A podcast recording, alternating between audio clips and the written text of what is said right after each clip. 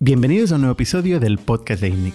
Esta semana tengo conmigo a Mark Kuloma, fundador de Eura o Eura Foods. Eura ofrece la alternativa a la alimentación animal, o como Mark explica, ofrece una solución a la transición proteica que sí o sí tiene que ocurrir en el mundo para ser sostenibles a largo plazo. Mark nos habla de una nueva categoría de alimentación que crece por encima del 50%, incluso más del 100% en varios países de Europa, y que va a transformar la forma en la que comemos. Mark viene del activismo y de la lucha por los derechos animales y en la búsqueda del pragmatismo acaba constituyendo una empresa levantando 18 millones con inversores de todo el mundo, incluyendo Silicon Valley, y acaba creciendo un negocio desde 2 millones de euros en 2019, 8 en 2020 y más de 18 o 20 el año 2021. Mark se ha centrado en el diseño de productos, pero también en la distribución y en la comunicación, en la marca, en el PR, para poder posicionar la marca como una alternativa rebelde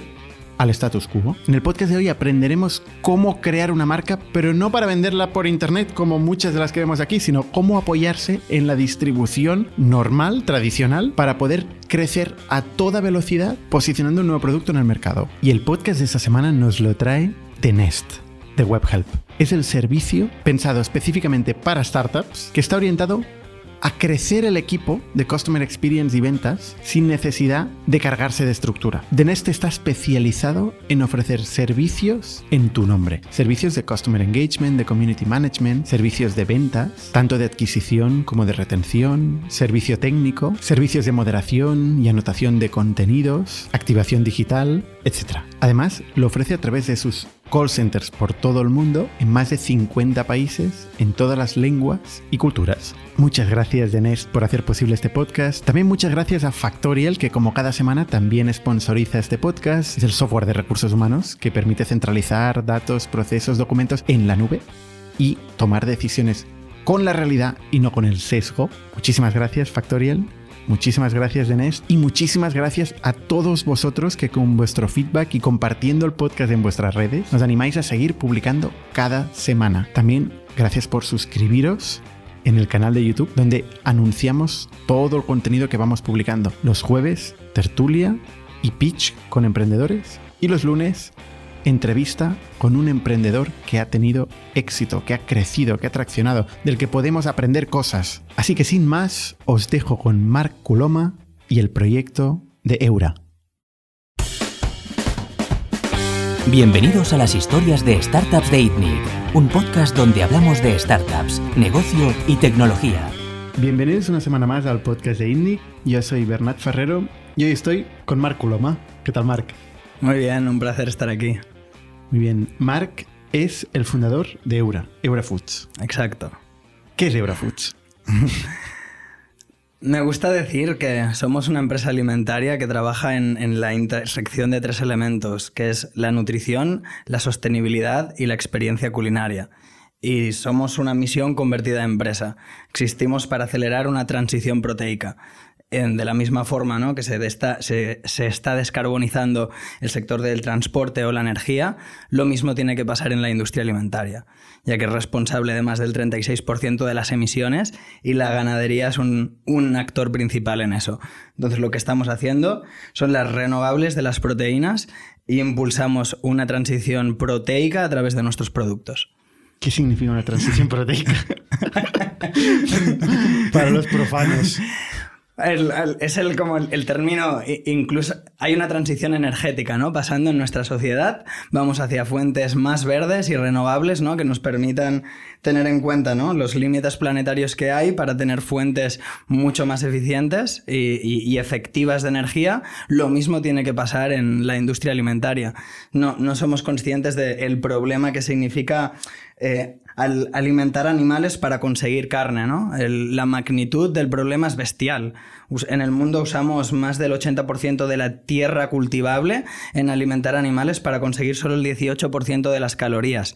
En el mundo hay dos, la misma cantidad de vacas que la misma gente viviendo en Estados Unidos y Europa y comen 20 veces más que un humano. Es decir, estamos generando alimentos que podrían alimentar a 30.000 millones de personas y la ganadería es la principal causa de desforestación, huella hídrica increíble, más emisiones que Estados Unidos, son el segundo país las vacas si fueran un país en emisiones. Entonces la transición proteica va de esto, ¿no? De cómo generamos una carne mucho mejor que sea sucesora y el siguiente paso ahora, cómo entendemos las proteínas. O sea, por eso es transición. Vamos de, un, de este punto que dices que es un no sostenible. Exacto. Eh, y desde luego no es sostenible igual si todo el mundo accede a este nivel de alimentación. Vamos a un punto donde no haya eh, este tipo de consumo. Hay un consumo alternativo que es el que tú propones, ¿no?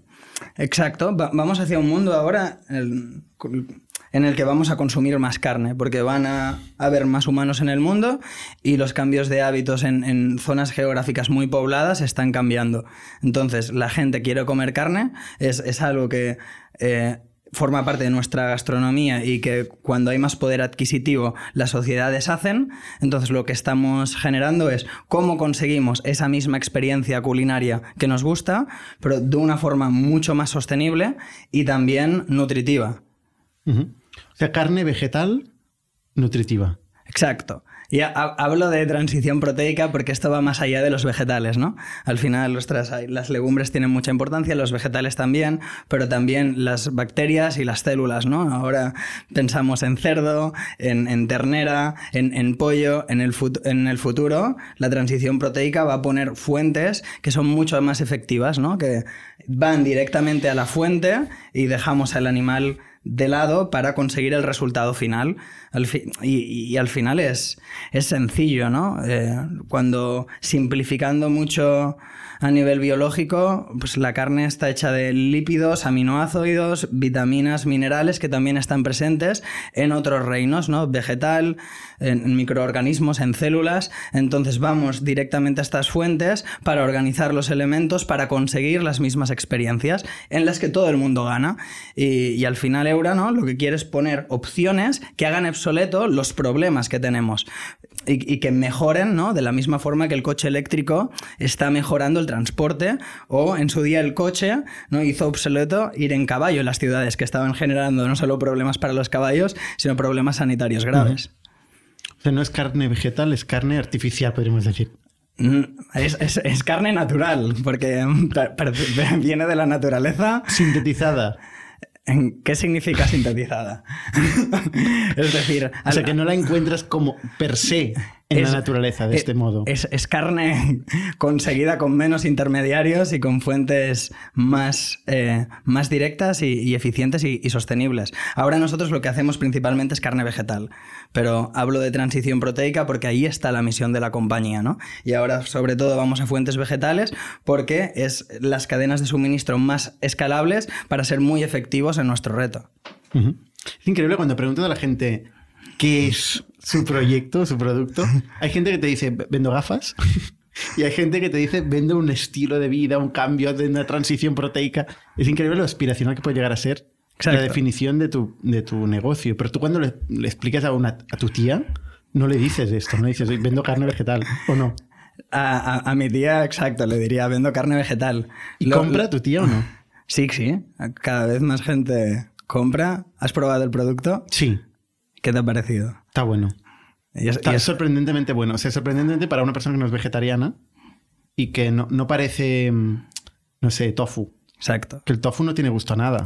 Esa es, la, es, la, tesis, la, tesis, principal, ¿no? La transición proteica tiene que ir más allá de entender estilos de vida, ¿no? De, eh, sino cómo realmente generamos una opción mejor sobre algo que es importante para nosotros hacer. Y, y claro, al final, ¿no? Eres presento así Eura porque nacemos desde una misión y desde un propósito que tenemos muy claro, ¿no? No, no nos centramos en un proceso o en una actividad, ¿no? Vendo gafas, hago gafas. Desde el principio, ¿no? todo esto tiene que ver con la historia de, de, por qué se funda esta compañía. Lo que queremos es descarbonizar un sector, transicionar un sector. Y, y, ahí hay muchos elementos ¿no? que juegan en toda la cadena de valor y ahí es donde apuntamos. Y, y ahora ¿no? lo hacemos a través de carne vegetal. ¿Tú imaginas un mundo donde eh, la gente no comerá vacas? Se comerá em, carne vegetal o, alternativas. Em, es, la única forma en la que podemos conseguir que la gente siga sobrevivir. comiendo carne. Ya a, nivel planetario ya usamos 1,7 planetas cada año, es decir, estamos usando muchos más recursos y no somos conscientes del impacto que tiene el, el, sistema alimentario en estas emisiones. Al final, claro, es una actividad comer que hacemos como mínimo tres veces al día todos los humanos. Entonces tiene, tiene una magnitud increíble y, es muy importante en este siglo ¿no? que el acceso llegará de consumo llegará a muchas más personas, como hacemos un acceso más sostenible, pero también mucho más saludable y nutritivo. ¿no? Incluso cuando, cuando miras las principales causas de mortalidad en Occidente, muchas tienen que ver con enfermedades cardiovasculares, donde otra vez el, alto consumo de carne que tenemos recomendado por encima ¿no? de lo que, lo que diría la OMS es, una causa más. Entonces sí, vamos 100% hacia un mundo en el que los animales van a dejar de, ser intermediarios para, conseguir proteína, pero principalmente es un, es, un tema de, de, eficiencia. Necesitas nueve el, pollo sería el, animal que más eficientemente convierte vegetales y, legumbres en carne, em, entendiendo los animales como máquinas. Y, necesitas nueve calorías para conseguir una caloría de carne. Entonces, el, desperdicio alimentario que hay en usar a los animales como intermediarios es muy alto. Es, eh, y en el caso de las vacas, en el caso del pollo, la, conversión puede ir eh, sobre esos porcentajes, en, el caso de, las vacas puede ir sobre el, 5%. Entonces, ostras, no, no tiene ningún sentido, ¿no? Y lo interesante de las proteínas vegetales es que el fan es, al revés. Es decir, la, conversión puede ser del 150 o el 400%, ¿no? Y eso puede permitir que con la misma cantidad de legumbres y cereales puedas alimentar a Europa o cuatro veces al planeta Tierra comiendo a ritmo europeo. Y es, es por eso principalmente por, por lo que vamos hacia ese, futuro, Y, hay muchos muchos estudios, incluso algunos hechos por McKinsey, que, apuntan que en, en, 2000, eh, en 2040 el 60% del consumo de proteína global no vendrá de animales.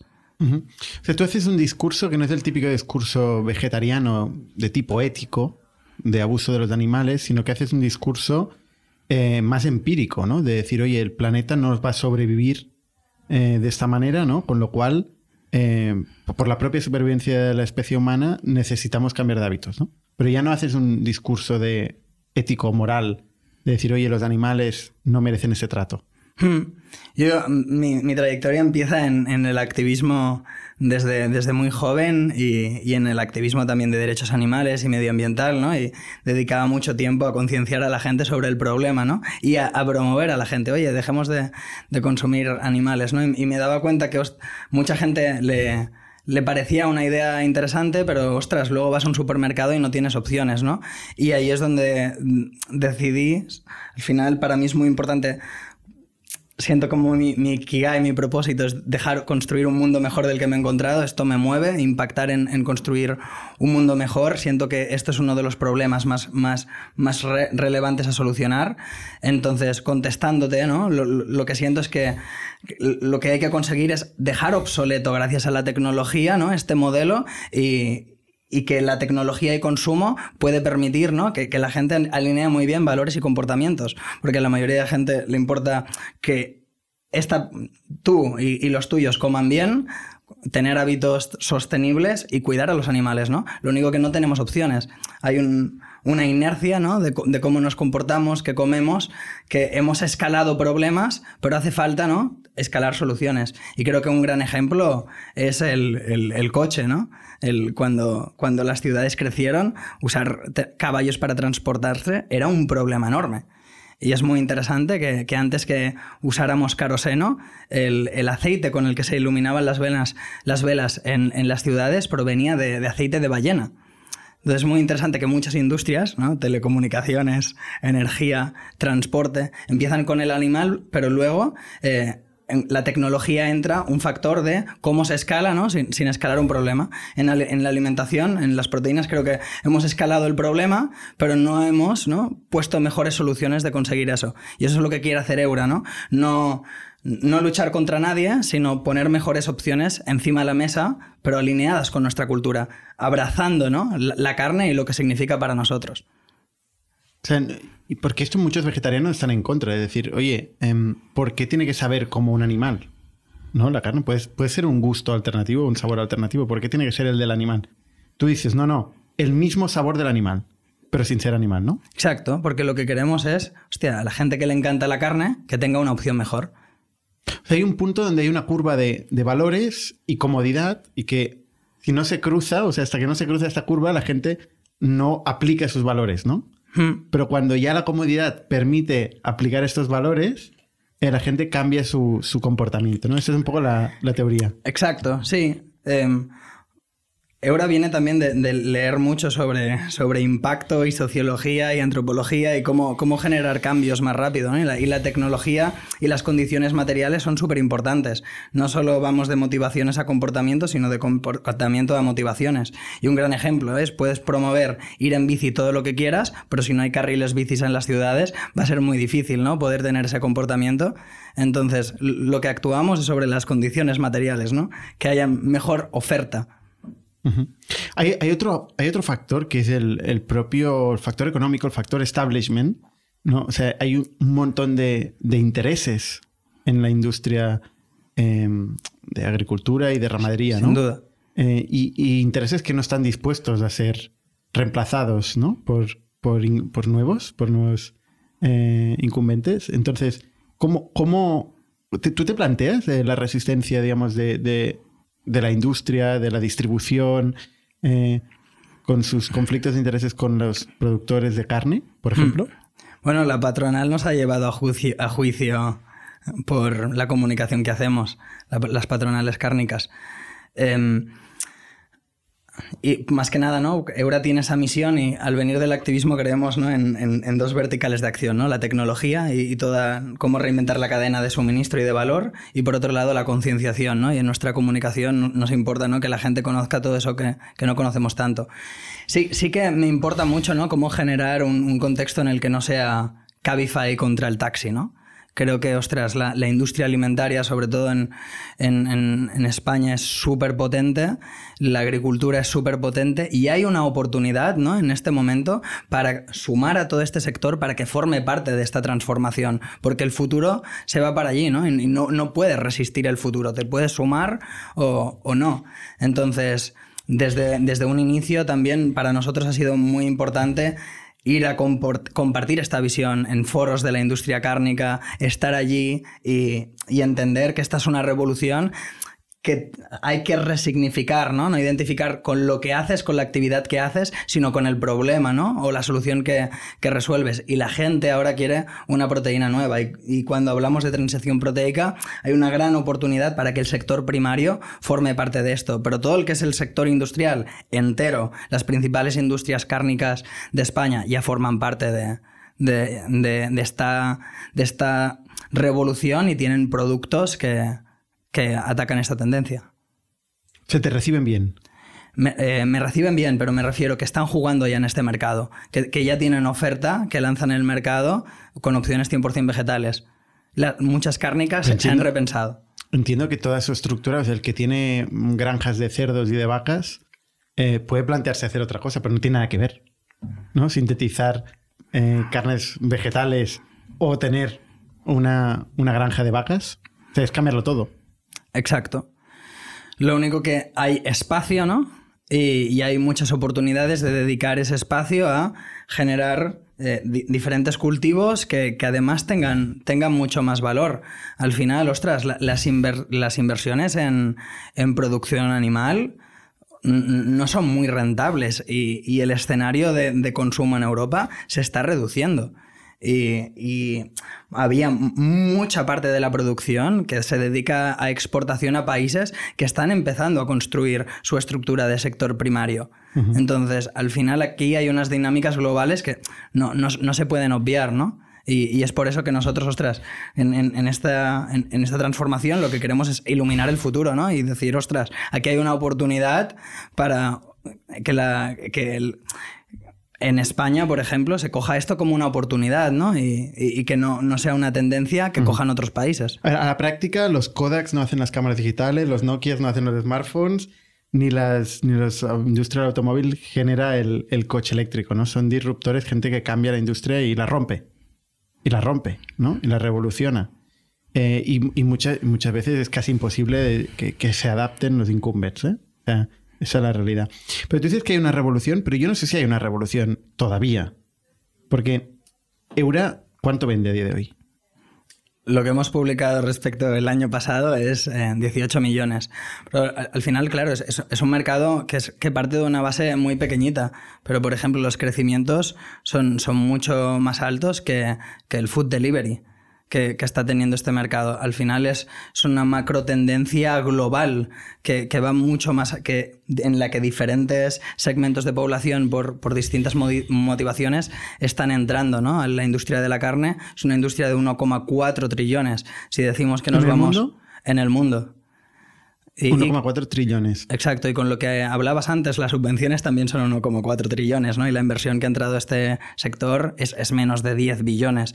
Entonces, claro, estamos en un momento muy emergente. Estamos como en el momento BlackBerry iPhone, ¿no? Están naciendo propuestas que, que van a ser revolucionarias y y muchas cosas van a cambiar y eso se ve en los crecimientos, ¿no? Cuando nosotros em, un, poco lo que pensábamos es, ostras, no hay productos que sensorialmente ¿no? a alguien que come carne puedan ser atractivos y tampoco se, se comunicaban de forma atractiva. ¿no? Hace falta eh, generar una plataforma tanto a nivel de, comunicación como a, nivel de producto que pueda incluir a mucha gente que está excluida ¿no? de este posible mercado. Pensamos siempre en, en los no consumidores. Llegó Eura y en, y en un año la, la categoría en supermercados creció un 50%. Es decir, algo pocas veces visto en gran consumo, ¿no? Entonces, está habiendo una revolución respecto a los ritmos de crecimiento que son totalmente inusuales. ¿Sabes qué crecimiento anual está teniendo, por ejemplo, en España? ¿La categoría? Sí. Sí, más del 50%. y, bestia. Y en, países como Alemania, de poblaciones mucho más, mucho más grandes, eh, a triple dígito. Entonces, está siendo una revolución y el tema es que sobre todo en el sur de Europa es, mucho más emergente y la penetración en hogares es aún reducida, que está siendo sobre el, 12% y, y, ya está em, superando el 3%. Es muy interesante, me gusta mucho comunicar cómo es emergente la diferencia de mercado entre Francia y, UK, que es la misma población, 67 millones, pero Francia es 100 millones de, valor y UK más de un billón. y, sigue creciendo a, doble dígito, ¿no? Siempre son más avanzados, ¿no? En, UK.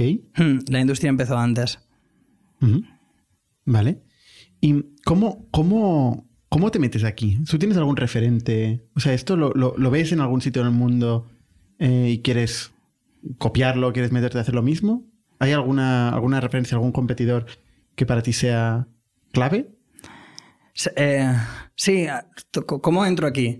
Eh, dirigía una ONG de derechos animales en, Cataluña, internacional, y me dedicaba a hacer concienciación, a infiltrarme en granjas y mostrar lo que pasaba, mucha acción pública, pero también para mí era muy, muy importante el concepto de effective altruism, ¿no? Eh, analizar muy bien qué impacto ¿no? se está, está, teniendo todo esto. Y recuerdo, leía muchas encuestas de, movimientos en, Estados Unidos mucho más profesionalizados que empezaban a, traquear cambios de hábitos. Recuerdo una encuesta que mostraba que el 75% de la gente que empezaba a cambiar sus hábitos en su dieta dejaba de hacerlo. Y la primera motivación era por, la primera causa era por presión social, ¿no? Y ahí me daba cuenta, hostia, la mayoría de gente come carne porque la mayoría de gente come carne y no hay oferta. Y ahí pensé, lo, hostia, aquí hay que actuar ¿no? desde la oferta. Y, recuerdo en ese momento empezar a leer sobre Beyond Meat, Impossible Foods, que fueron los pioneros ¿no? en Estados Unidos que empezaron en Silicon Valley a, hacer esto. Y pensé, este es el camino. Pero claro, no tenía ni idea de, ciencia alimentaria, de tecnología alimentaria, ni la industria alimentaria. ¿no? Entonces, eh, caminos distintos, mindsets distintas, propuestas de valores distintos, entender el mercado también de forma distinta.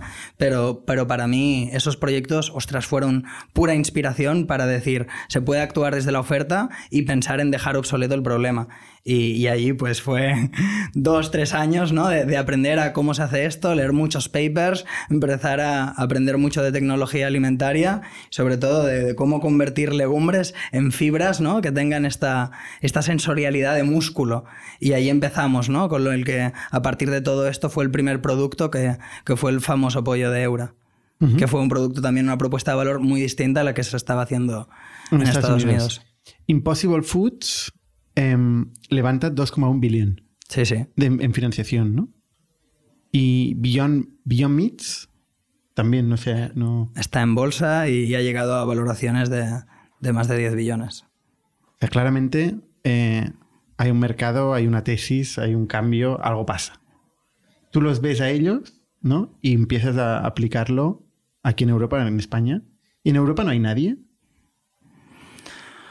Cuando, claro, es que estamos en 2022, ¿no? Cuando justo estaba en el activismo y, y esta gente me estaba inspirando, era 2012, ¿no? Y sabía que ese era el camino y cuando empecé a dedicarme full time ¿no? a, hacer que esto pasara, tras ap aprender mucho, fue en, en, 2015 y lanzamos en 2017. Fueron dos años ¿no? para poder desarrollar producto, cadena de suministro, cadena de valor y empezar ¿no? de forma muy humilde y con, con pocos recursos a, testear el mercado y, y empezar a cometer errores. Eso todo, ¿eh? no se salva nadie. Oye, ¿y qué, cómo, cuál es la historia de Fundación? ¿Lo haces solo? ¿Tienes socios? ¿Cómo empieza el proyecto? En, en, empiezo como, como, como, solo founder eh, y, y, hubo mucha gente que, que, que me ayudó y, y, entre estos Bernat, que fue alguien con ese nombre tiene que ser bueno. ¿eh? Exacto. fue, fue, fue, fue, alguien muy clave y fue el, el, el, primer trabajador en Eura, pero desde el día uno ¿no?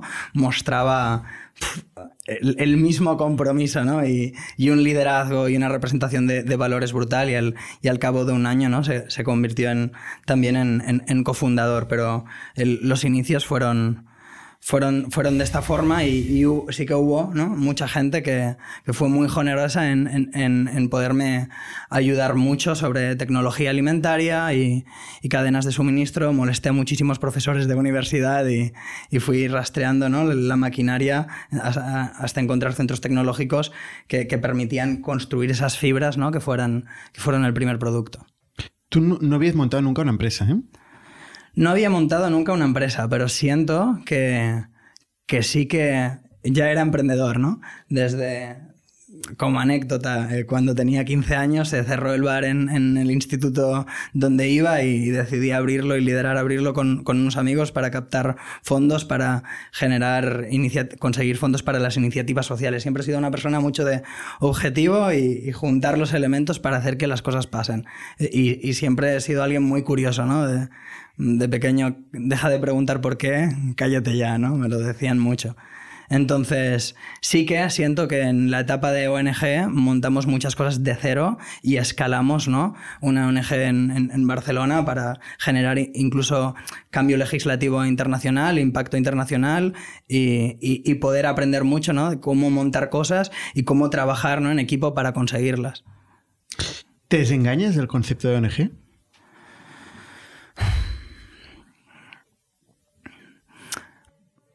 Más que nada, más que desengañarme, eh, al final, ¿no? El, siempre me preguntaba cómo puedo conseguir más impacto, ¿no? Y eso nos hacía siempre hacer cosas distintas. Y el punto es que conocía muchos activistas, ¿no? Ya siguiendo todo un camino de cómo concienciar de forma más efectiva, pero cuando empezaba a, a, a, ver estos emprendedores, no conocía a nadie que quería hacer eso, ¿no? Y, en ese momento decía, ostras, pues si na nadie lo hace y creo que eso puede tener incluso más impacto, te tienes que poner. Sentía que tenía más potencial de escalabilidad. El capitalismo. Exacto, co cogerla, eh, actuar desde las dinámicas de, de mercado y, y, generar ¿no? que un bien de consumo tenga un impacto mucho más positivo. Y, y, por eso me gusta presentar Euro ¿no? como una empresa que está en la intersección de, de, estos elementos, porque creo que ponemos en el centro de la propuesta de valor cosas que normalmente estaban fuera, por la inercia de cómo se han construido ciertas cadenas de suministro. Y creo que a mucha gente ¿no? está deseosa de oferta que sea mucho más nutritiva, que sea mucho más sostenible y que tenga en cuenta ¿no? muchos elementos que normalmente están fuera de las cadenas. Por ejemplo, es muy interesante que hace años la, la, los valores nutricionales hace un par de décadas no estaban en los productos.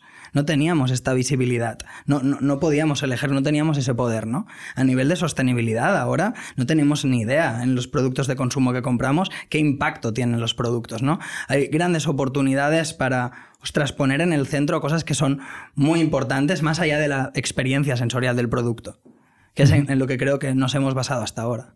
Uh -huh. Más allá de... O sea, yo, yo, creo que es compatible el modelo eh, un modelo cooperativista, un modelo de, de asociación con los modelos de consumo y de distribución. O sea, lo que cambia realmente entre un modelo y otro básicamente es la orientación a, profit, ¿no? a beneficio. Eh, y entiendo que también las opciones de capitalización y de financiación. Exacto. ¿no? Entiendo que es lo que te llevó al modelo más capitalista versus el modelo cooperativista. Bueno, es que hay que meterle a esto mucha ciencia, tecnología y mucho erandí, ¿no? Y esto se tiene que, financiar. Entonces es, muy difícil hacerlo desde crowdfundings, ¿no? Aunque has tenido crowdfunding también. Crowd equity. ¿Y cuál es, cuál es la, evolución? O sea, vale, empiezas la empresa, eh, conoces a Bernat, que por cierto, Bernat en LinkedIn va de Chief Marketing Officer a Chief Growth Officer y luego ya es promocionado a Chief Social Movement Officer. Es, un gran impulso. me, me encantan este, estos títulos Chief Social Movement Officer. Hmm, hay algo muy importante, ¿no? Que teníamos desde el principio súper claro, que es, ostras, con esta misión que tenemos, lo, que va esto también es de conectar con un ecosistema que ya existe, ¿no? Y esto es lo que nos ha permitido, ¿no? Construir una marca, ¿no? Apoyándose en muchas asociaciones, creadores de contenido. hemos podido revolucionar mucho, ¿no? La, forma de, construir marca, ¿no? Mucho a través de, un modelo de, colaboración con creadores de contenido y mucha apuesta en contenido y media y Air Media con, con PR, ¿no? Entonces, el, concepto de comunidad, ¿no? De, que, existe ¿no? en, nuestras redes sociales, Bernat es, uno de los responsables desde de que esta comunidad explote. Y de este mensaje que es transgresor, ¿no? Es radical, ¿no? O sea, me, he traído unos calcetines que pone rebel, ¿no? Rebelde. Exacto. O sea, soy rebelde, soy revolucionarios dentro del capitalismo, pero revolucionarios, ¿no? O sea, cómo habéis elegido este, este mensaje tan disruptor? O sea, ¿ha sido clave, digamos, para, para posicionar la marca? Es que hay algo que es interesante, ¿no? De que construyes desde lo que eres hacia el mundo y a partir de allí, ¿no? Tiendes puentes y, y escalas. Pero todo esto estaba dentro de nosotros, ¿no? Eura nace para revolucionar nuestra industria, impulsar esta, esta transición proteica, pero decimos que uno de nuestros principales valores, ¿no? Y algo que está más en el fondo es, es entender que, ostras, los humanos tenemos mucho más poder del que creemos y es algo de, lo que muchas veces hablas, ¿no? De, ostras, de, ir más allá de, lo que existe en el status quo y todo lo que admiramos, ¿no? Hacia atrás lo han hecho otros humanos que han estado convencidos de un sueño que tenían hacerlo realidad, ¿no? Entonces, esta parte de ser inconformista, cuestionar las cosas y construir lo que crees es lo que está en el centro de Eura y es uno de nuestros principales valores, ¿no? Y, desde allí se ha apalancado mucho siempre la comunicación que hacíamos, de, ostras, podemos hacerlo mejor y, estas son las propuestas que traemos encima de la mesa. Es verdad que hablo de eso, ¿eh? yo, y es que lo veo, lo veo como tú, ¿eh? Yo, también, de hecho, vengo del asociacionismo, eh, del, mundo de las ONGs, pero precisamente lo que me, ha permitido entender más la alineación de intereses entre las partes, incluyendo toda la, toda la gente que forma parte del proyecto, ¿no? Y que al final tiene una vida y tiene una serie de necesidades. O sea, al final ha sido este entorno, una empresa, ¿no? Lo que ha permitido, eh, sin abandonar la, idea o la ilusión o el sueño, eh, perseguir de una forma sostenible, con más medios, con más recursos y más fuerza, ¿no? Este, esta visión. Em, pero bueno, es, es interesante. Entonces, un poco lo que dices es vuestra cultura eh, rebelde, vuestra cultura activista, es un poco lo que acabáis imprimiendo en, la organización, ¿no? Y al final también en la marca y en la comunicación, ¿no? Y al final en todo lo que hacéis, ¿no? O sea, Exacto. habéis conseguido una consistencia un poco en, vuestros orígenes, ¿no? Eso es como. ¿Cómo definirías la cultura, digamos, de más allá de esto, la cultura hoy de Eura? ¿Cómo, ¿Cómo es la gente, una persona aleatoria que trabaja en Eura? ¿Qué perfil tiene? Creo que tenemos mucha hambre. Y, eso también tiene muchas consecuencias, ¿no? Que a veces queremos hacer muchas cosas y, hay una cultura mucho de construir y, emprendedora. Hay, como dos pilares culturales, ¿no? Que, hablamos de, del impacto y entras en la oficina y lo primero que te encuentras, impacto por encima del ego, ¿no? De, ostras, una, una cultura honesta, tener conversaciones difíciles y, construir, ¿no? Hacia adelante y y darle menos importancia a veces al, tener la razón y pensar en qué, es más efectivo. Y luego la, innovación, ¿no? El, cuestionarnos, ostras, em, vale, esto es lo que hacemos, pero ¿para qué? ¿Cómo lo podemos hacer mejor? Creo que estos son dos motores importantes. El cómo, cómo tener mayor impacto y, cuestionarse las cosas eh, para, para, encontrar nuevas maneras de hacerlas, ¿no? Entonces, ostras, cuando bajamos a valores, todo esto baja mucho lo que llamamos el non-conformist, make things happen, ¿no? Estos son, son dos, dos, dos partes súper claves. Y a partir de allí, ¿no? Growth mindset, la importancia de la humildad y, la curiosidad, good vibes, ¿no? De, ostras, trabajamos mucho, pero una revolución, ¿no? En la que no se pueda bailar no, no vale la pena. Eh, el... y, no comer carne, ¿no? ¿Hay gente que come carne en Eura? Hay gente que come carne en Eura. Al final, somos una empresa con un propósito, pero no somos una secta. un poco hipócrita, digo yo, ¿no? ¿Qué va? al final es lo que tiene ser transformador, ¿no? Es abrazar a, la sociedad para ir hacia un lugar mejor. Y sin duda. Eh, Siendo eh, práctico. ¿no? sois prácticos. Sí, no sois sectarios. Somos una, mira, somos una cultura muy pragmática. Bueno, y al final de ahí sale un poco lo que hacemos, ¿no? Tú no comes carne, ¿no? No, yo llevo mucho tiempo con una dieta 100% vegetal. Oye, ¿cómo es la, evolución en hitos, no? O sea, empecéis, eh, ¿cómo os financiáis al principio? ¿Cómo, ¿Cómo empieza el proyecto? ¿Cómo arranca? Pues es, es, muy interesante el... Que, creo que esta hambre, ¿no? Y esta y, creerse tanto lo de que es una empresa en una intersección entre estos tres elementos, era algo ¿no? que, que formaba parte del sueño, pero quizá no lo decía con, con tanta fuerza al principio. ¿no? Para mí, al principio, éxito sería que la industria alimentaria empezara a copiar y hacer esto, ¿no? Que, que Eura no tuviera que existir y que, ostras, que todo esto que empujamos, pues ya lo, hagan los players actuales. Entonces empieza Sería para otro, entonces, el éxito. sí, pero como venía de, de donde venía, ¿sabes? Ya ya te hubiera ido bien. Para mí lo importante es que estas cosas pasaran, ¿no? Y, y yo pensaba, hostia, éxito sería poder vivir de empujar esto era lo que pensaba en el principio y, y, cómo ¿no? construir todo para la hiperescalabilidad. No, no era como estaba construyendo al principio, ¿no? era mucho más bootstrap y, conseguir con, con, pocos recursos hacer varias cosas. Sí que ostras, teníamos que financiar toda la cadena de valor, pero al final pudimos ¿no? estructuralmente apalancarnos en estructuras que ya existían y, eso permitió que, que con pocos recursos el, el proyecto empezara empezar a andar y pudiéramos, como empezamos también muy pronto, eh, para lo que es esta tendencia, ¿no? En 2017 llegamos a, mercado, eh, pudimos eh, orientarnos muy bien a un segmento ¿no? que, que, estaba buscando estas opciones, ¿no? todo lo que sería eh, segmento más especializado de consumo, tanto a nivel de retail como, como de food service. Y fuimos a gas. Sí que algo interesante es que desde el principio le, poníamos mucho foco y, teníamos mucha hambre, pero al principio fue, fue un proyecto de bootstrap y, y, ya solo para poder financiar el working capital ya nos vimos obligados ¿no? a, a, a necesitar inversión. Eh, aunque tuviéramos un modelo bastante eficiente a, nivel de estructura. Pero, no, no, lo entiendo. O sea, ¿empezasteis Bootstrap hasta dónde? Genial.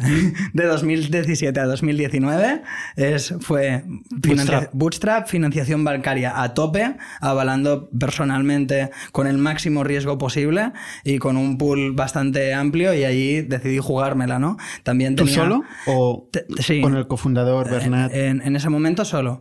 Eh, también tenía 25 años, tenía muy poco a perder. Tenía una moto.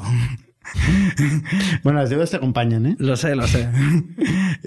no es como las sociedades que pueden no acompañarte, ¿no? Pero las, deudas personales son para toda la vida. Exacto. Y, creo que, ostras, ahora ¿no? que la empresa está en otro punto financieramente, quizá también vivo distinto el día a día, ¿no? En, ese momento también sientes la presión de una forma distinta, ¿no? ¿Cuántos recursos eh, metes en la compañía? para arrancar. Al principio fueron 40.000 euros más apalancamiento bancario. Exacto. ¿Hasta cuánto? A tope. Em, fueron al principio 60.000 euros.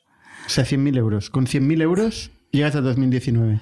Y eh, hubo también una, segunda ampliación de capital de, de, 60.000 euros más después. Y con eso llegó al 2019, donde hacemos eh, una, un, primer eh, financiación con inversores que fue en una convertible. Y...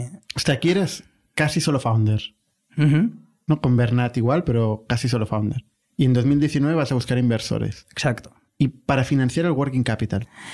Y empezar a una visión ¿no? de, de, crecer mucho más allá de donde estábamos, poder ir a gran consumo, a los supermercados, a las grandes cadenas de distribución y empezar a construir un equipo de I+.D. que vaya más allá ¿no? del, del, valor que, que, habíamos tenido. Ya empezamos a soñar y, y ya no solo construir bottom-up, sino querer construir top-down. O sea, hasta 2019, ¿qué productos habías hecho?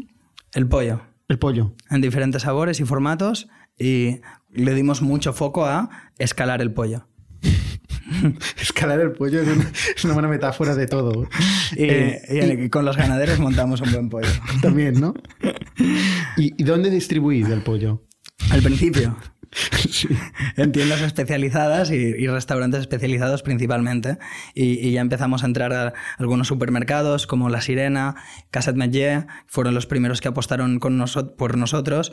Y, al final, ostras, eh, teníamos muchísimo crecimiento. El, los primeros tres años crecíamos 400% year over year. Y siempre el primer año es fácil crecer Exacto. el 400%. Exacto, pero bueno, luego el segundo, después. el tercero y el, y el cuarto hemos, y el quinto estamos creciendo siempre en, en triple dígito y aspiramos a seguir haciéndolo en los próximos 3, 4 años también, que se pone más complicado. Sí, claro.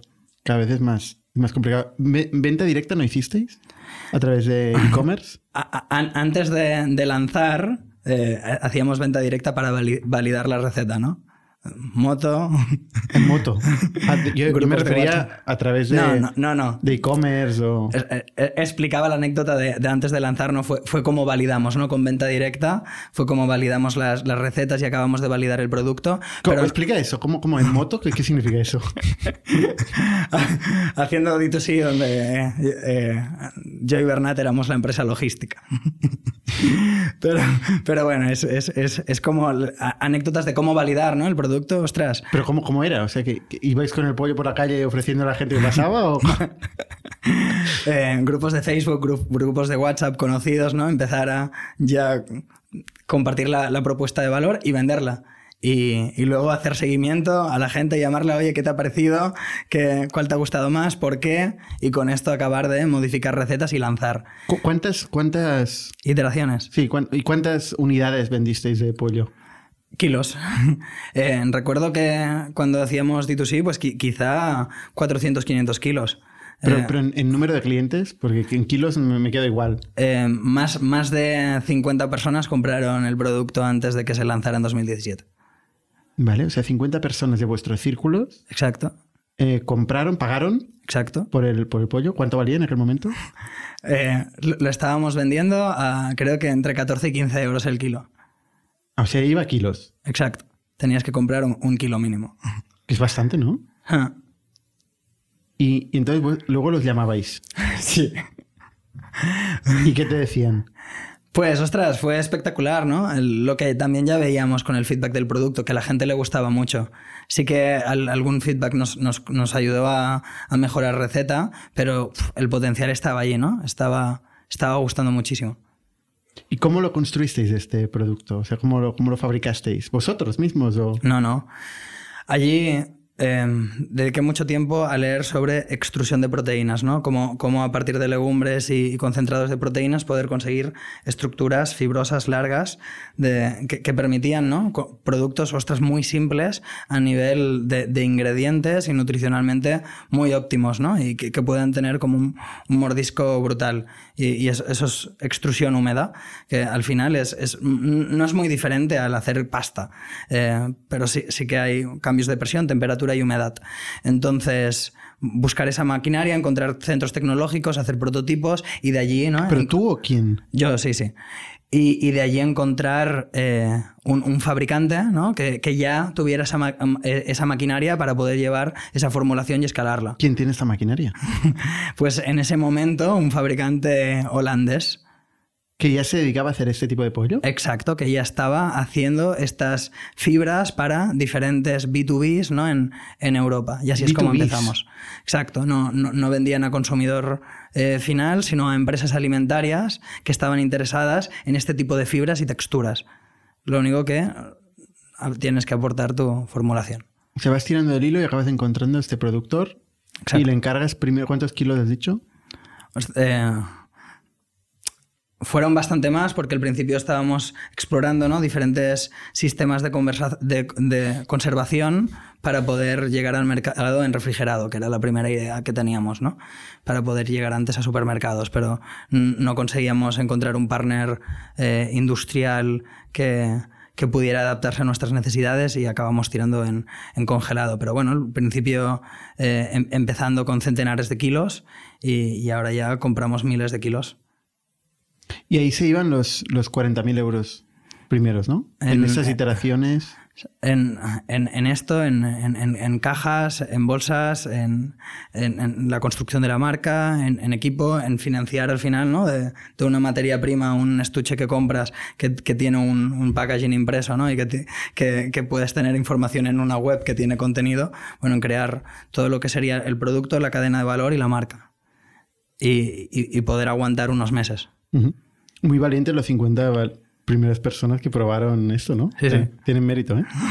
y entonces, ¿qué, ¿en qué momento convences a una cadena de distribución y cómo lo haces? Porque esto habrá gente que se lo está planteando, ¿no? Y si quiero vender en Casa Mallé o en Mercadona, por decir algo, Mercadona supongo que es... Complicado. Complicado. Eh, ¿cómo, ¿Cómo se hace? Pues al final fue interesante, ¿no? De que llegamos muy pronto y, conectamos mucho con mucha gente. Entonces el producto tuvo muchísima atracción, muy rápido. ¿no? Y, al final, ostras, ¿qué, ¿qué, buscan ¿no? los supermercados? Poder, poder tener un público nuevo, llegar a nuevos segmentos, ¿no? Que, que además, ¿no? La, la, gente que está interesada por, por hábitos más saludables suele tener cestas más grandes eh, y está dispuesta a gastarse más, ¿no? En el punto de venta.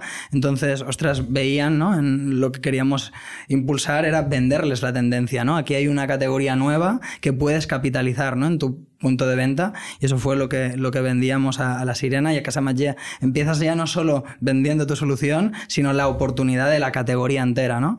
Y, y eso es lo que, lo que hicimos y fuimos aprendiendo a hacer al principio y, y, apostaron por nosotros, ¿no? El, el, producto era excelente, la marca era consistente, ya teníamos ¿no? mucho impacto en redes sociales y, con métricas muy interesantes y ya, tenía, ya les podíamos enseñar rotaciones, ¿no? De, de cuáles eran las métricas que estábamos teniendo en sector especializado y decidieron apostar y fue un éxito. ¿Cómo evolucionó? O sea, desde que apareció por primera vez en un stand en La Sirena, ¿cómo, ¿cómo, se comportó el cliente? Pues... Eh, ¿Y cómo, cómo, evolucionaron las ventas? algo, algo muy interesante que, que, que, alucinaban en Las Sirenas creían que teníamos un botón que hacía que gente fuera, ¿no? Había un gran efecto eh, ropo y, mucha generación de tráfico en el punto de venta, ¿no? Al final, algo que nos, que nos dimos cuenta, y volviendo al principio, ¿no? De que hay mucha gente que está buscando esta oferta. Estábamos desbloqueando una demanda que estaba allí, ¿no? Entonces, a la que empezaron a ver puntos de venta, ostras, mucha gente, pues se volcó, ¿no? Y ya también desde el principio con esta misión que teníamos, pues estábamos mucho explicando siempre ¿no? lo que queríamos construir en medios, en redes sociales. Conseguimos ¿no? generar una comunidad de gente que, ostras, esto me interesa, lo quiero probar. Y cuando estuvimos accesibles y lo probaron, hostia, la gente dijo, es bueno y, y la gente repite y cada vez entra más gente. O sea, la gente primero os conocía a través de vuestras redes sociales y luego iba al punto de venta y no al revés. En, en ese momento sí, porque habían pocos puntos de venta. ¿Cómo, cómo evolucionan las ventas?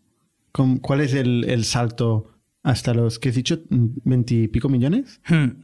¿El eh, año pasado? Casi 18 el año pasado. 18. Y esto era 2021. Exacto. ¿Y en 2019? Fueron 8. ¿Y 2020? Em, dos y medio. O sea, 2019 dos y medio, 2020 8 y 2021 18. Casi. 18, un crecimiento espectacular.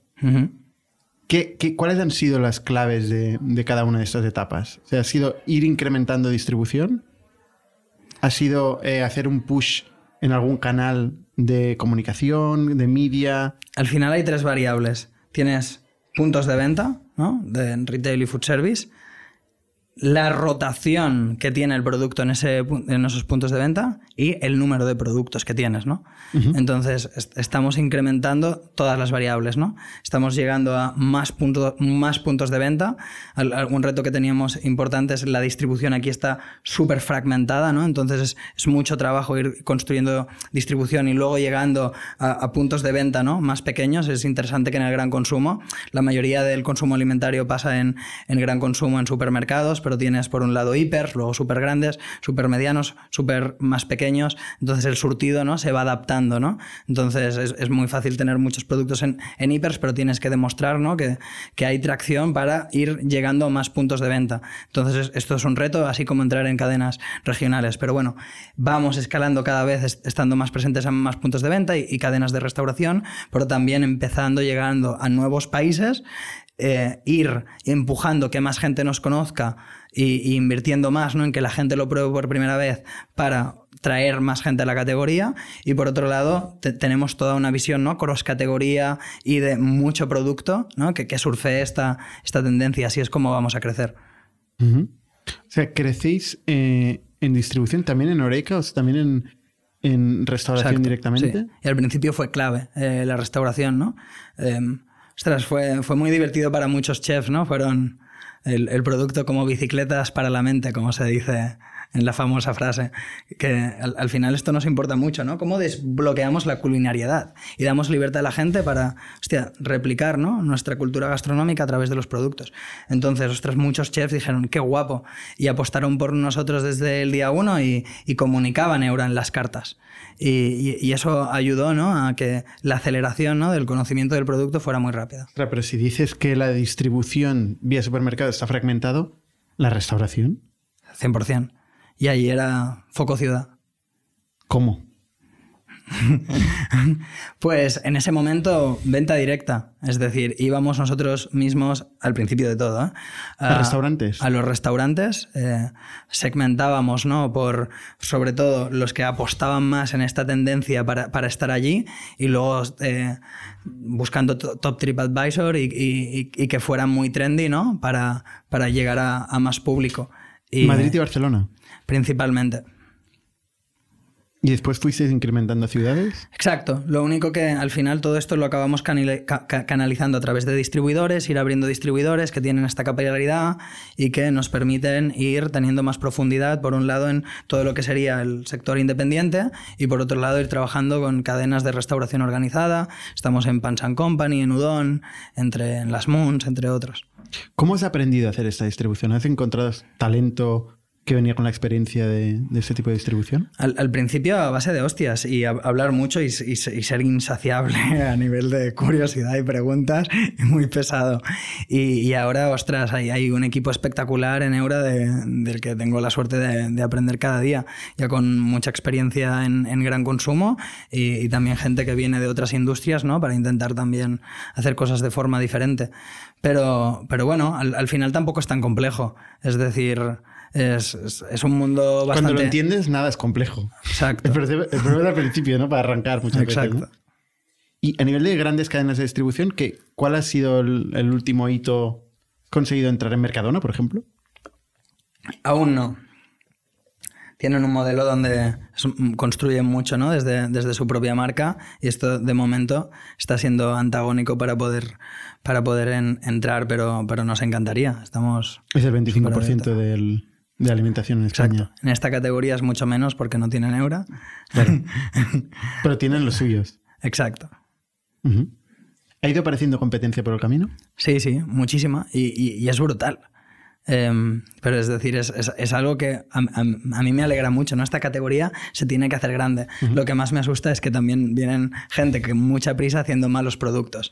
Y eso sí que creo que es el peor enemigo de la, de la categoría, no es la competencia, sino gente que, que, va demasiado rápido y que hace malos productos, porque lo que hay que conseguir aquí es que gente que prueba esto por primera vez le emocione para mm. luego que quiera seguir probando y repitiendo.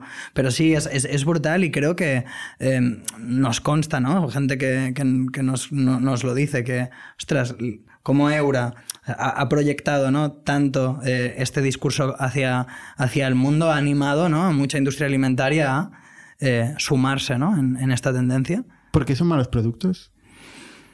Ostras, requiere cariño. Al final es, muy interesante. Industria cárnica es principalmente ingeniería y, procesado. No hay mucha formulación, ¿no? Entonces, es el reto de, innovar y generar producto no, no, es sencillo. Hay, varios componentes y, hay muchos factores que, impactan en el resultado final. Entonces, esto requiere cariño, dedicación, atención, recursos y, y paciencia. ¿Pero cómo se nota? Probándolos. Que no está bueno. Exacto. No es que no sea sano, es que no está bueno. Hay, productos más sanos que otros, hay distintas propuestas de valor en el mercado. A mí lo que me preocupa, lo, me preocupa es productos que no están buenos. Porque antes hablado de enfermedades cardiovasculares y tal. ¿Eso también lo soluciona Eura? Exacto, es, muy interesante. es sano. Es súper sano. Pero no lo digo yo, no lo dicen muchos nutricionistas y te animo a preguntar. Preguntaré. A tu nutricionista de cabecera. ¿Y cómo, cómo porque en paralelo habéis invertido mucho en, en marketing, en PR, ¿no? Habéis em, patrocinado la Plaza del Sol directamente, ¿no? Con un anuncio tremendo ahí, ¿no? La Plaza del Sol, en, eh, la Monumental de Barcelona, hicimos una presentación de producto. Y en Madrid también, ¿no? En, Madrid. Con, tuvisteis una, pancarta enorme, ¿no? Exacto. sí. lo he soñado? colgamos una lona muy grande en Madrid, sí. Hace... Legalmente, entiendo. Exacto, pagando por ella. ah, vale. bueno, Nos hicieron retirarla, pero. Ah, sí, os hicieron retirarla, ¿por qué? La industria cárnica eh, eh, eh, puso una denuncia diciendo que, era publicidad engañosa. Decidimos también ¿no?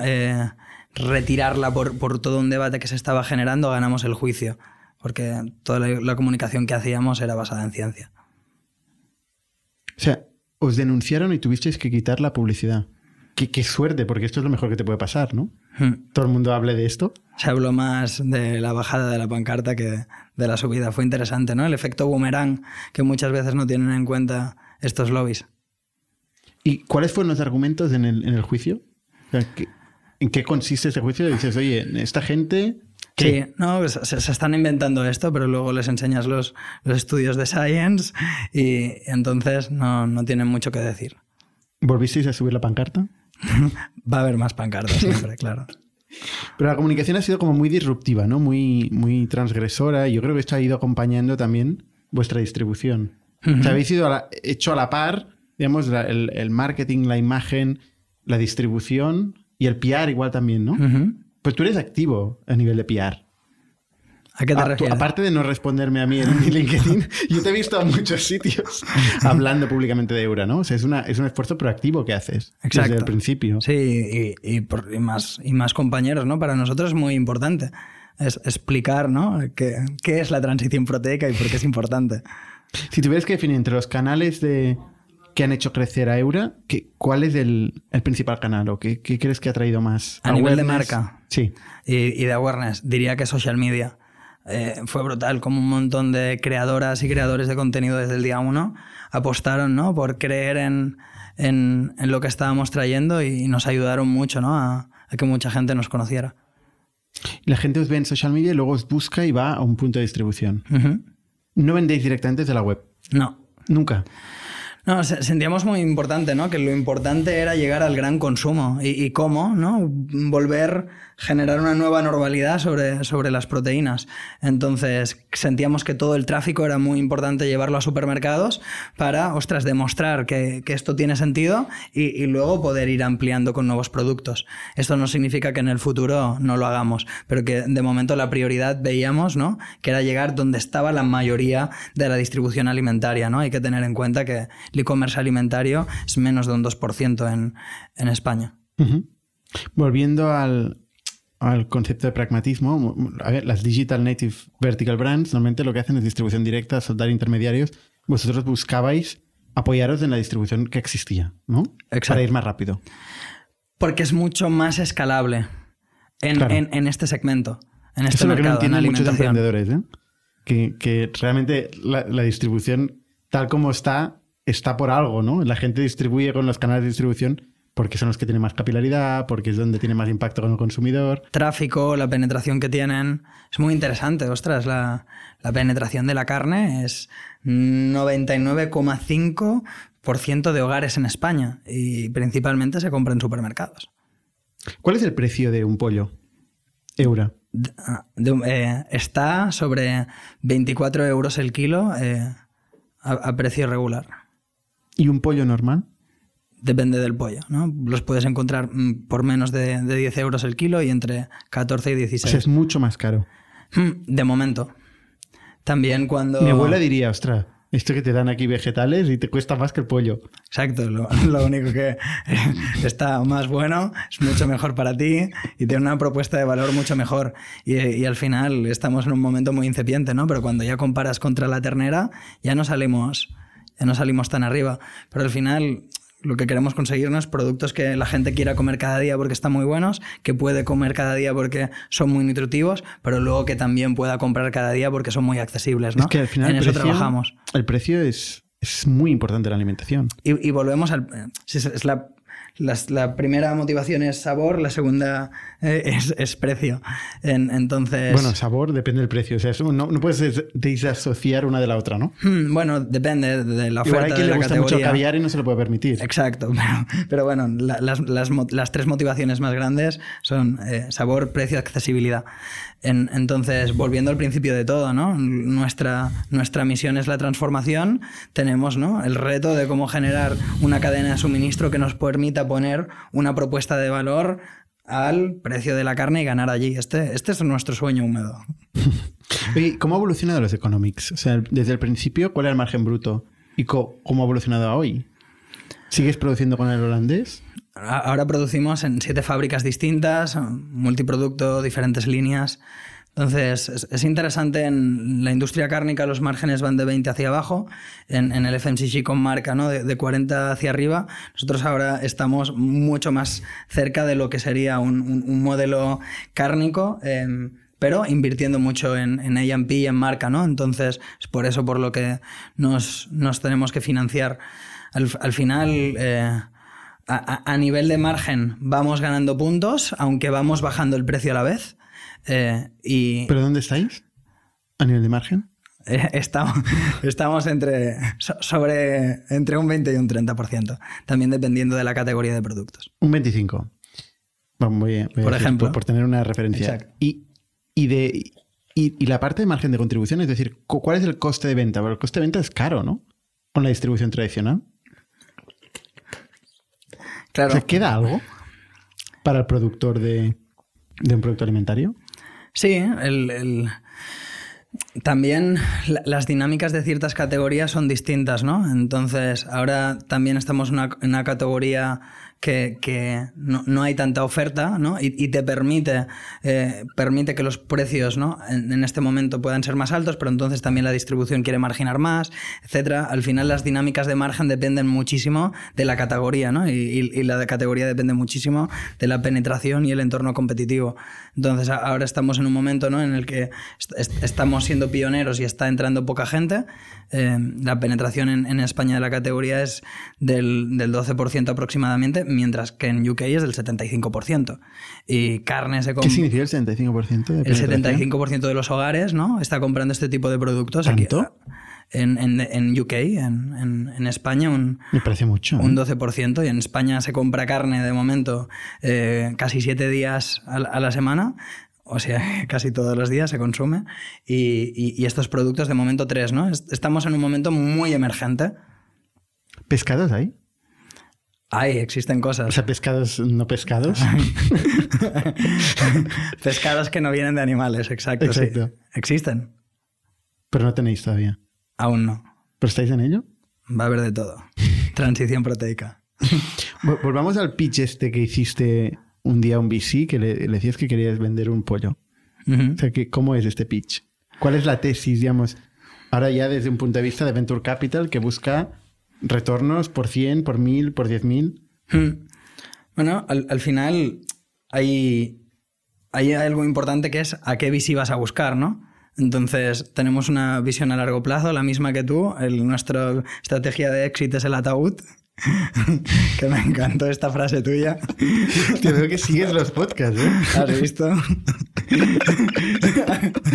Entonces, vemos una visión a largo plazo y apostamos a esta categoría. Entonces, buscábamos VCs que, que, apostaran también allí, ¿no? Teníamos eh, esta ambición cross categoría, internacional, de, de, marca global y, y, de aspirar, ¿no? A, a, a poder liderar este mercado a nivel europeo. Y, y, allí fuimos a buscar ¿no? los, los, pioneros a nivel de VC a Estados Unidos, nos fuimos a Silicon Valley a buscar eh, esos, esos pioneros, esos VCs que estaban generando sus tesis de, de, inversión sobre esta categoría, ¿no? En proteínas alternativas y, y, eso, ¿no? Hizo que resonara muchísimo lo que estábamos haciendo, cómo lo hacíamos y, algo muy importante es la propuesta de valor que estábamos poniendo encima de la mesa, ¿no? Los, los primeros actores que nacieron al final estaban replicando los sensoriales de la carne, pero a, a nivel ¿no? nutricional, incluso de, de etiquetas, no, no, no, estaban teniendo en cuenta, ¿no? Preocupaciones que pueden tener consumidores europeos y, ahí estaba desde el principio la propuesta de Eura, ¿no? Nacer desde el Mediterráneo también nos lleva a interpretar la comida de forma distinta y, buscar, ¿no? No solo desbloquear sostenibilidad, disculpa, sensorialidad, sino también nutrición y, eso generaba, ¿no? Con la marca, el engagement, los KPIs que teníamos, una propuesta distinta y, muy interesante para romper más barreras de consumo cuando esta era una de ellas, ¿no? ¿Te fuiste tú personalmente a Silicon Valley? ¿Y cómo es este proceso de llegar ahí con las maletas? En ah, catalán. Habían unos emails previos, entonces ya, ya, ya me esperaban, ¿no? ya habíamos podido hacer algunas videocalls, aunque fuera 2019, pero... Pues en 2019 todavía se tenía que ir. Luego en 2020 ya no hacía falta ir. Exacto, sí, sí. Eh, y fue la hostia. fue un viaje que, que, me cambió muchísimo. Sí, porque, porque pude también conocer a, a, otros actores emergentes clave allí de, de Food Tech, eh, de toda esta transición proteica, ya no solo trabajando en carne, sino en, en huevos, en, en, distintos elementos de la cadena de valor, en ciencia profunda, eh, replicando algunas enzimas proteicas que, que luego pudieran generar los productos. Y lo que me flipó es cómo pensaba ahí la gente en grande. ¿No? Es decir, tuve alguna conversación y fui a algún lugar que incluso me sentí como que estaba yendo un poco a Corea del Norte, ¿no? De decir, hostia, eh, aquí hay mucho más discurso que, que, que realidad y pensé, esta gente va a tope, piensa muy, muy en grande. ¿Y, por qué Corea del Norte? No, esta parte no he entendido. bueno, de, que, ostras, lees lo que se dice en la prensa y, y lo que se, se dice en, en, PR sobre lo que se está construyendo y luego ves la realidad y dices, wow, hay un gran gap aún, ¿no? De que... Vale. Vale, vale. Pero, pero que... Se flipados. Sí. Sí, sí. Son muy flipados los americanos, pero, no les va mal, ¿eh? exacto. Y, aquí, ¿no? Fue un gran shock de que a veces, ¿no? Somos muy, muy humildes y a veces pensamos muy, muy en Excesivamente. Entonces fue, fue un gran choque cultural que me animó a, joder, hay que fliparse más. Claro, totalmente. Yo creo que es el gran aprendizaje que tenemos de, los americanos. ¿eh? Y, oye, ¿quién convenciste primero? ¿Capital V, Mass Challenge, Chris Smalling? ¿Quiénes son esta gente? Eh, el el primer gran VC es New Crop Capital, que fue uno de los pioneros en todo lo que serían proteínas alternativas, uno de los primeros inversores en Beyond Meat, en Oatly, entre otros. Em, y luego su segundo fondo se llama Unovis Ventures, que, que sigue con nosotros y forma parte de nuestro board. Y, a partir de allí hay, hay diferentes VCs internacionales del, del food tech, alguno nacional, pero también algún fondo en Escandinavia, en, en Asia y, y, mucho business angel también relacionado ¿no? con, con, el gran consumo, la alimentación y, y también hay, hay, figuras públicas como Chris Smalling, que es eh, jugador de la Roma y que fue de, Manchester United, que se unieron a nosotros a través de, del crowd equity que hicimos, ¿no? donde queríamos seguir dando, dándole la oportunidad ¿no? a la comunidad que tanto nos ha impulsado a que también ¿no? Eh, invierta y, pueda, pueda disfrutar ¿no? De, del crecimiento. ¿Cuánto levantasteis en crowd equity? 4 millones. ¿Fue fácil? Eh, fue brutal, ¿eh? no, no, llegó ni a, ni a ser público.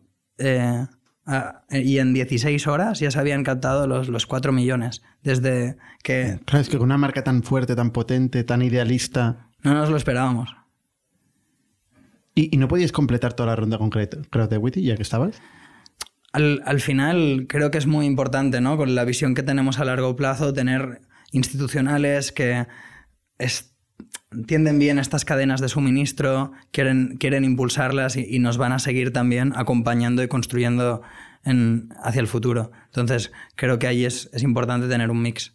¿Y estos fondos que dices que, han entrado son, tienen especialidad? O sea, ¿se especializan en, productos alimentarios o...? Hmm.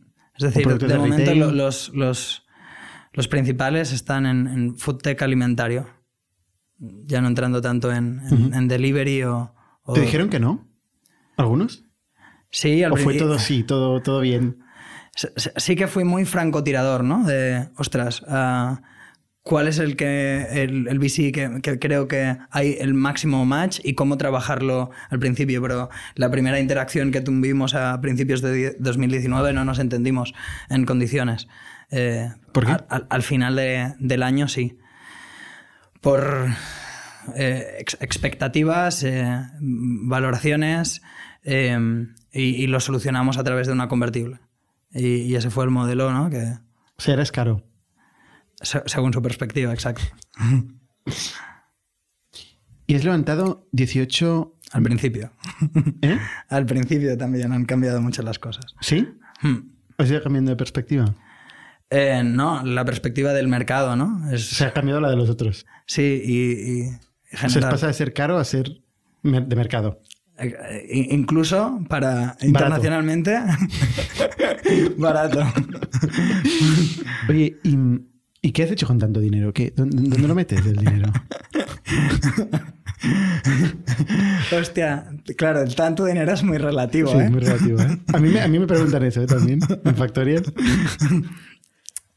Al final, talento invertir mucho en, escalar un equipo ¿no? Que, no solo construya ¿no? Una, pequeña empresa en Barcelona, sino un, un, líder del futuro de la alimentación, ahora centrado en, en Europa que, desde Barcelona ¿no? tenga los headquarters y luego tenga equipos locales ¿no? que, que impulsen ¿no? lo que hacemos en distintos mercados. Entonces, hay una parte muy importante en talento, hay mucha parte en, en, en R&D, ya no solo ¿no? talento, sino equipos, eh, diferentes proyectos y al, y al final ventas, marketing, que mucha más gente nos pueda conocer y, y, poder, ¿no? Eh, ¿Cuántos sois ahora? Somos 120 actualmente. ¿Y están distribuidos cómo? La mayoría de gente está en Barcelona y luego tenemos pequeños equipos locales, de momento en Francia, UK Italia, y, construyendo nuevos equipos en, en más países. Y el, y el resto, la mayoría en Barcelona. ¿Te referías a áreas? También en áreas, ya que estamos. Ahora, de, las más grandes es, ventas, ¿no? Al final tenemos Product Market Fit, hay que escalarlo.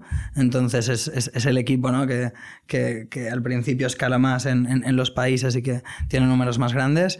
Y, luego eh, hay, hay, mucha gente en, en R&D, en comunicación y en, y en operaciones. Serían los, los, departamentos más grandes. Los que más están escalando en porcentaje serán D y ventas. ¿Seguís haciendo cuando sacáis un nuevo producto de enviarlo a grupos de WhatsApp y, ver su feedback? ¿O vais directos ya al mercado? Ha, cambiado. Vamos directos al mercado y en, la, en, el proceso de innovación se incluimos ¿no? a, consumidor. a consumidor y cliente en, en este proceso para, ostras, no solo tener en cuenta nuestro punto de vista y poder tener data. ¿Pero cómo lo hacéis? Ah, ahí está uno de los retos, ¿no? Es muy interesante que hay muchas empresas alimentarias que, que tardan incluso dos años en lanzar una innovación. Nosotros trabajamos en, en poderlo hacer en, en, menos de 12 meses. Entonces, ostras, usamos tecnología que, que, en el que enviamos el, el, producto a alguien que lo cate y que podamos ¿no? de allí eh, sacar datos de cómo está interpretando diferentes aspectos de, del producto que queremos que valoren. Vale.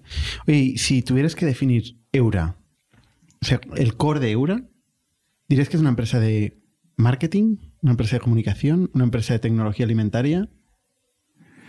Diría que al, principio estamos generando justo este puente, ¿no? Es muy interesante que hay, hay, hay empresas en, nuestra categoría que son puro branding, ¿no? Y, FMCG y, sales y marketing, y, luego empresas muy food tech, ¿no? Creo que estamos generando, y es un poco la, propuesta que, que, lanzamos al mercado, ¿no? Un puente allí, ¿no? Porque todos nuestros eh, productos, al, final controlamos la supply, hacemos nosotros el producto de el, procurement, formulamos nosotros y, controlamos la IP de lo que es el producto y luego vamos a buscar partners, ¿no? Que tengan las líneas productivas que necesitamos, les enseñamos el proceso para poder escalar y, no tener ahora ¿no? que invertir en infraestructura cuando lo que queremos es ir horizontal en, en cross categoría. Entonces creo que estamos justo en las dos partes. No somos una empresa que a nivel de, ciencia y, tecnología está avanzando mucho y ya no solo hacemos tecnología aplicada para hacer los productos, sino tenemos muchos proyectos de ciencia que van a impactar mucho en 3, 4 años en, en, proyectos de sostenibilidad brutal. Eh, creo que vamos a poder conseguir levantar junto con muchos otros, posicionar Barcelona y, el Mediterráneo como, como un, un, polo brutal de foodtech hacia el futuro. Entonces, allí estamos invirtiendo mucho y luego hay toda la parte de tracción a mercado y, cómo construir ¿no? una marca global.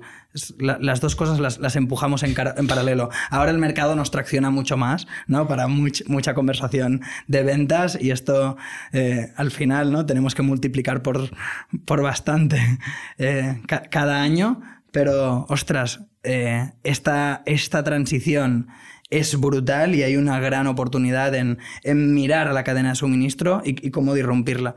Y ahí vamos a dar muchas noticias. Una respuesta muy larga cuál es el core. Es que es muy difícil ¿eh? encontrar el core, que por me has definido un poco todo. Me has dicho todo otra vez.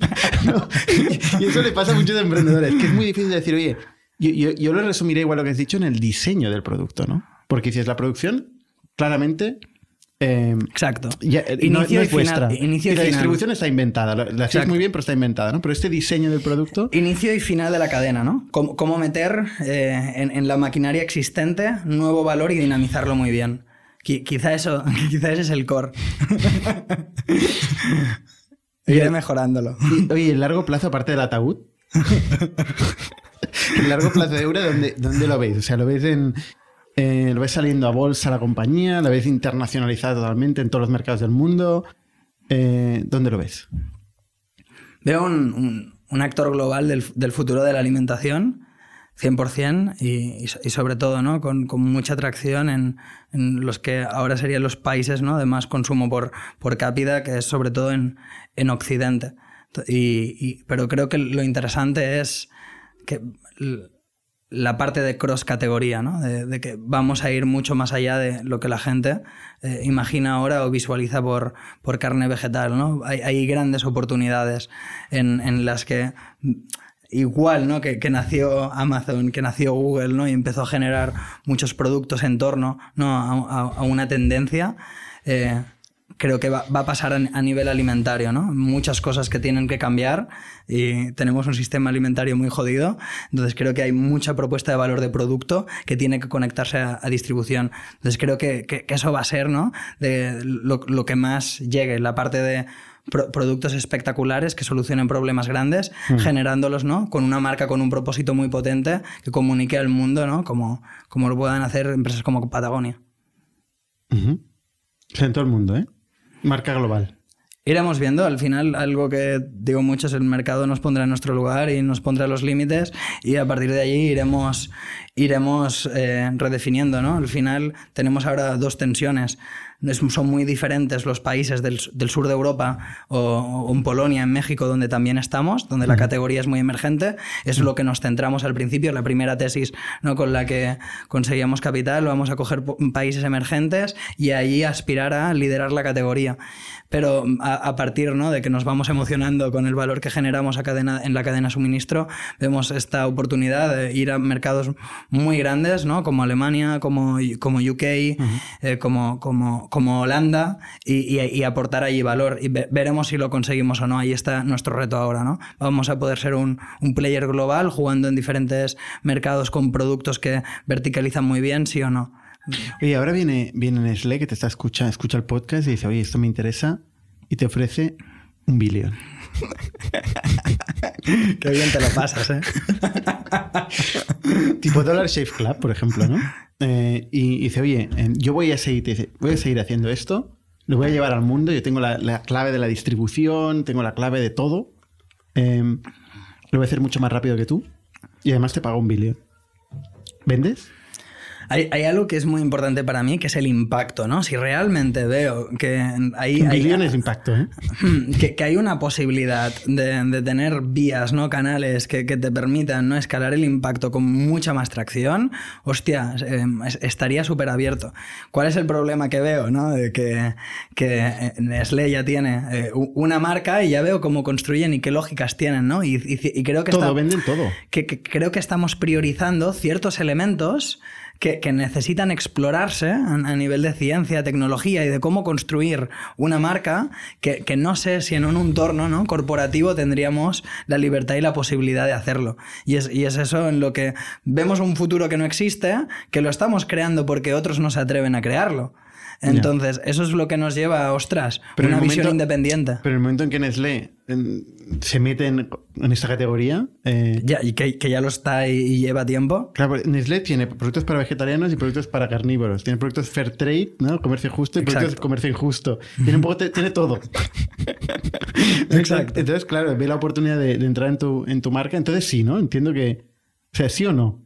Me quedado claro. Te diría, no, eh, porque, porque creo que podemos escalar las cosas de una forma en la que Nestlé nunca uh, apostaría sobre cómo escalarlas. En cómo va, a quedar, va, a quedar, grabado. ¿eh? En cómo piensa sobre, sobre talento, sobre estructura organizativa, sobre cultura, sobre toma de decisiones, sobre estrategia y, y, sobre propuesta de valor y dónde centrarse. ¿no? Sentimos que estamos haciendo cosas que pueden tener un impacto muy transformador y, y justo lo que hablabas, ¿no? es cuando vienes desde fuera con una visión y una lectura distinta uh -huh. del mercado donde puedes generar esa transformación. ¿no? De momento estamos traccionando entonces, hostia, el mercado nos pondrá en, nuestro lugar y si dejamos de hacerlo, pues sin duda tendrá más impacto si nos integramos con, con algo, ¿no? Ya, ya, iremos viendo, ya te iré contando. Ya me irás contando, desde luego. Oye, pues súper interesante tu historia, ¿eh? desde luego. Es una, una, historia, yo creo, de éxito, un producto de consumo muy atrevida, muy valiente y que estás ejecutando, pues, muy rápido. Bueno, est estamos en los principios, mucho que celebrar y han, han, pasado cosas muy, muy bestias que se han visto pocas veces en gran consumo, pero estamos en el principio de... Pero gracias. El día uno. Esta es una frase de Jeff Bezos que yo también utilizo mucho. We're on day, at day one, ¿eh? Muy Sin bien. duda, cuando miras hacia adelante siempre estás en el día uno. 100%, 100%. Muchísimas gracias, Marc. De nada, un placer. Hasta la semana que viene. Somos un ecosistema de startups tech de Barcelona, creadores de Camalún, Kipu y Factorial, entre otras. Ofrecemos más de 5.000 metros cuadrados de coworking a startups y organizamos eventos diarios para discutir negocio y tecnología hasta la saciedad. Desde ITNIC Fund invertimos en equipos con capacidad de construir grandes productos y negocios. ¡Te esperamos!